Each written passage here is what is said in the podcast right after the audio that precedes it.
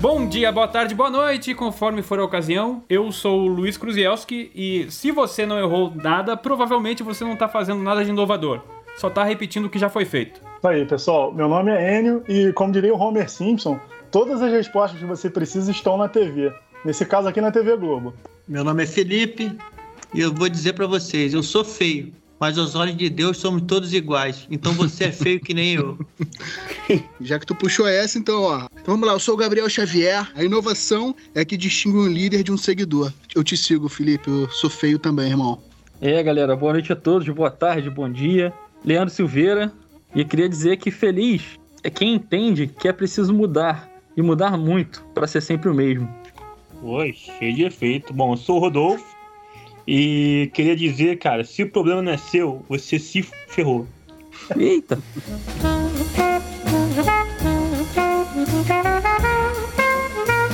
Começando aqui, eu gostaria de levar uma experiência que a gente teve aqui com um projeto até que o, o outro grupo mostrou, que é a síntese de voz. A gente tá fazendo uma síntese de voz do Dirceu. Fala pessoal, olha eu aí de novo. Como é que a gente fez isso? A gente separou um banco de gravações que a gente tinha dele, ali de uns é, 10 anos de gravação, mais ou menos. E tinha gravações boas, ruins, mas a gente mandou tudo isso junto para uma, uma empresa para fazer esse treinamento de inteligência artificial para gerar essa voz. E uma das coisas que essa empresa levantou é que algumas gravações estavam com ruído de fundo muito alto. E só que ali, no meio dessas gravações de 10 anos, eram quase 25 mil arquivos. E não tinha como a gente separar um por um é, na mão, né? O que, que a gente fez? A gente tentou clusterizar, né? Juntar isso em grupos ali, essas gravações, de uma maneira automatizada é, passando um filtro ali de uma transformada de Fourier através do tempo. E se separasse, assim, a gravação ruim da gravação boa, né? A gente não conseguiu separar a gravação ruim da gravação boa, mas a gente conseguiu uma coisa que foi ainda melhor, que é separar em grupos e cada grupo desse nesse cluster, o Dirceu tinha uma entonação diferente. Tinha uma que ele falava um pouco mais, é, mais lento, outra ele falava um pouco mais empolgado. Isso pra gente foi muito melhor do que separar entre uma gravação boa e uma gravação ruim. É, então, só para mostrar aqui que às vezes, né, para uma, uma coisa desse tipo, não importa nem tanto a pergunta que você fez, mas é como interpretar a sua resposta. Ou seja, uma coisa que a gente podia jogar fora uma resposta que, entre aspas, seria o errado, mas a gente conseguiu extrair uma coisa que foi interessante daquilo ali, né? Basicamente, você fez exatamente o que a gente está propondo, ou seja, o futuro é incerto, né? E seguir um caminho e o que foi acontecendo, você conseguiu trabalhar bem com o que estava acontecendo. Isso que é legal, porque de uma coisa que era totalmente técnica ali, você conseguiu uma, extrair uma informação que era totalmente subjetiva e artística, né? A gente consegue, pro futuro, treinar uma voz mais empolgada ou uma voz mais sóbria dele, que é muito legal. Mas essa voz que temos agora já está bastante avançada. Mas esse trabalho com, com a voz do Disseu tem a finalidade de, de eternizar a voz dele mesmo para todas as chamadas da Globo infinitamente, é isso? Um dos motivos é esse também, mas é justamente você é inovar, né? Você transformar uma coisa ali, você tentar fazer isso de uma maneira mais é, inteligente.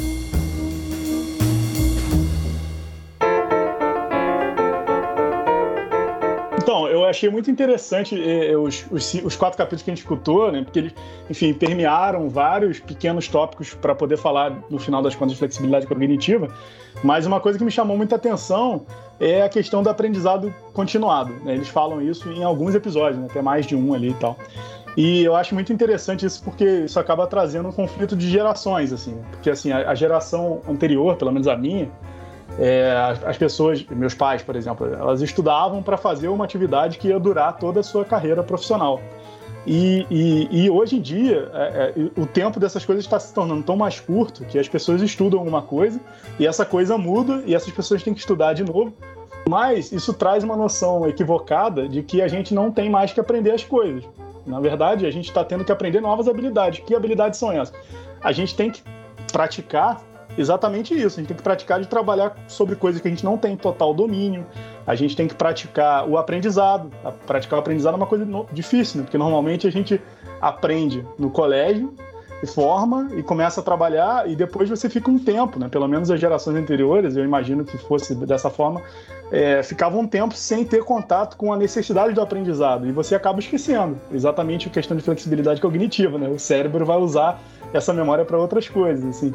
Então eu acho que eu achei muito interessante essa questão do aprendizado constante e desse conflito de gerações, assim. E aí, por exemplo, eu tenho 29 anos de idade, então eu sei que tem gente aqui no grupo, por exemplo, que é, pela idade que eu tenho, eu sei mais ou menos quantos anos tem de TV Globo, né, Felipe? Fala aí. Não, e é engraçado também você falar isso, Enio, porque eu achava que você era o mais velho do grupo aqui. É, todo mundo achava. Pô, agradeço muito. Isso diz muito sobre a frase inicial do Felipe, inclusive. Eu tenho essa necessidade de aprender a aprender, né? Essa é uma, uma habilidade que a gente tem que treinar. E aí eu fico sempre tentando, buscando, lendo, ouvindo podcasts e tal, e pessoas como o André aí que tá ajudando a gente, de como que eu posso fazer isso no dia a dia, assim.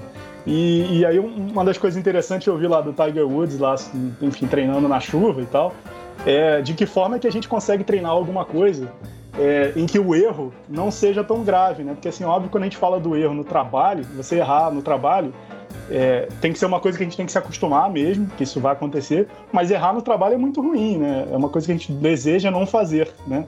É, mas e, e, na vida pessoal, assim, como é que a gente pode treinar isso na vida pessoal, sabe? E procurar uma outra atividade que não seja uma atividade que te remunera para você errar, tipo fazer um trabalho, às vezes até juntar o útil ao agradável e fazer um trabalho voluntário no qual você pode treinar alguma habilidade que se você errar não vai ser tão grave assim, ou enfim, fazer música. Saindo agora do micro da vida pessoal da gente, falando sobre empresa, né? A gente muitas vezes escuta muito a dificuldade, que é você implementar uma coisa nova numa empresa do tamanho da empresa que a gente tem hoje, que a gente trabalha. Mas, de certa forma, eu enxergo que é uma movimentação que já vem acontecendo, só que a nossa empresa é muito grande.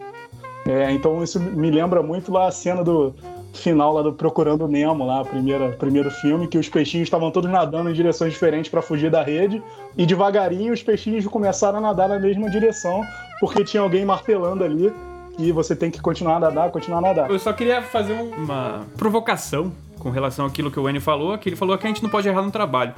Eu acho que a gente pode errar no trabalho a gente deve errar no trabalho, mas tem que saber a hora de errar no trabalho, né?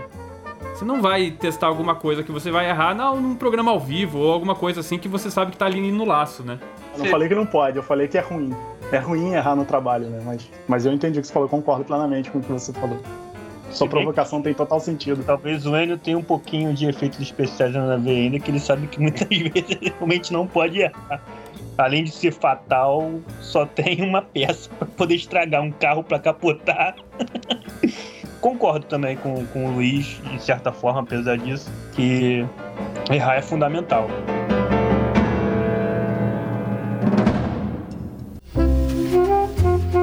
Pegando o gancho lá que o Annie falou do Tiger Woods e tal, e de treinar em ambientes diferentes, em condições diferentes, né? Isso já é uma característica nossa aqui do Efeitos Especiais. A gente é o tempo inteiro desafiado um fog nunca é igual, uma chuva nunca é igual, mesmo que ela seja aconteça no mesmo ambiente. E em relação à flexibilidade cognitiva, o efeito especial ele dá muito isso para gente, né? Ele dá essa condição de adaptabilidade, essa condição de, de controle do risco. É óbvio que o teste, né, é, para evitar os erros é fundamental. Não quer dizer que a gente não vai errar, mas a condição de erro para a gente ela chega a ser muito arriscada, é o que o Rodolfo falou. Eu acho que também tem uns pontos muito interessantes aqui no, nesses podcasts, nessa sequência que a gente viu agora, que ele fala do, do cliente, né? Eu consigo ter excelência no meu, no meu trabalho, eu consigo ter sucesso e ter inovação quando eu entendo o problema do meu cliente, né? Mas a que ponto, dentro da própria empresa, eu sou o cliente e eu sou fornecedor? Se a gente talvez conseguisse fazer esse misto, né? Em algum momento eu sou o fornecedor de um serviço e em algum momento eu sou o cliente de um serviço. Talvez a gente deixe de se estressar com, com outras áreas e passe a ser mais parceiros, né? Porque a palavra parceria às vezes não não está encaixando muito, né? Porque está todo mundo tão preocupado em não errar e não ter o problema, o seu próprio problema interno, e a gente deixa de ser parceiro realmente, né? É, é mais ou menos aquilo da minha frase inicial que a gente tá falando, esse problema é seu. Na verdade, antigamente era muito assim, pô, o problema não é meu. Né? Você queria se livrar daquilo. Cara, se o meu negócio é fazer chuva, se o áudio não consegue é, fazer uma, uma captação boa, com barulho, enfim, o problema é do áudio. Hoje, cada vez mais, a gente tem que, como os próprios séries de podcast já disseram, a gente tem que adquirir essas habilidades, essas micro habilidades. Eu fui um privilegiado de trabalhar no efeito e estar trabalhando em outras áreas hoje.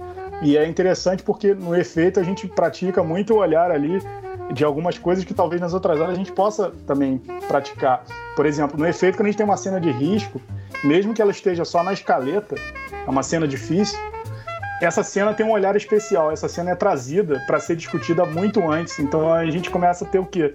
É, teste, prototipagem, sabe? Prototipagem é uma questão fundamental para você minimizar os erros em, em, em, processo de inovação.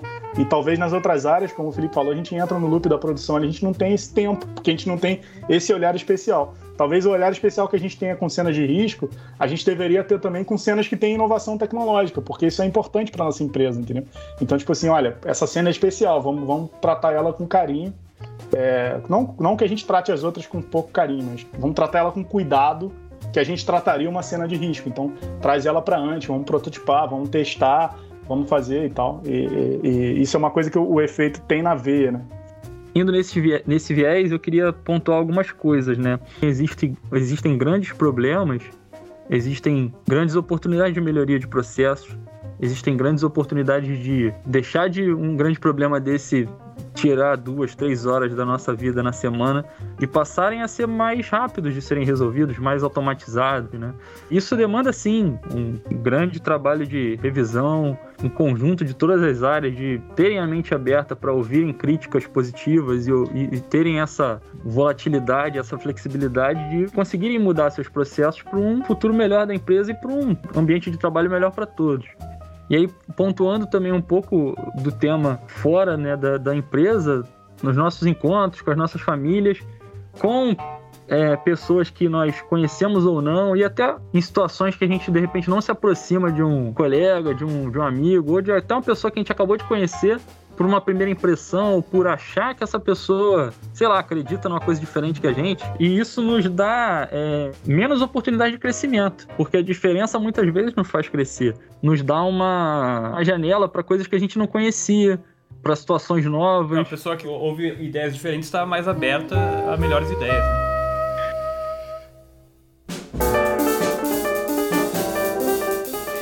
tenho orgulho de expor com muita alegria uma pitada de ressentimento que as nossas ideias elas são valorizadas aqui na Globo. Nós somos estimulados a criar soluções, exercitarmos a nossa flexibilidade cognitiva em nossas áreas e também sinto que nós somos livres a criarmos soluções em outras áreas. Eu mesmo tive a oportunidade de criar estratégias para os negócios da empresa, apresentei a gestão, fui apoiado, foi posto em prática, isso gerou prosperidade. Ou seja, se você tem alguma solução, mesmo que não seja na sua área, você tem acesso a expor a sua estratégia e isso pode gerar lucros para a empresa.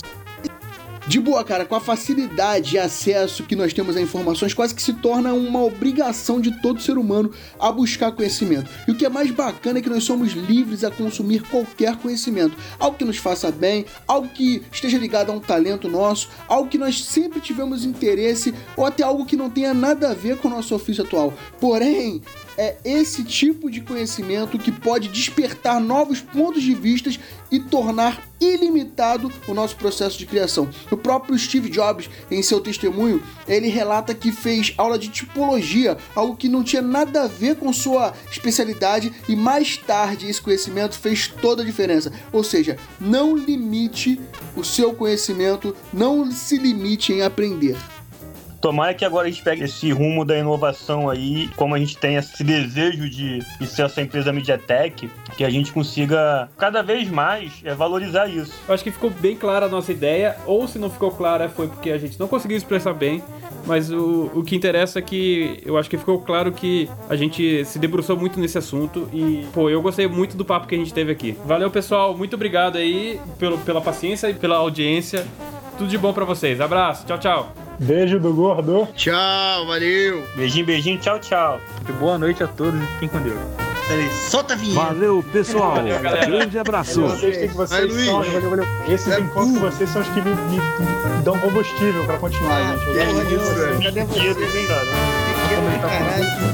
Eu acho que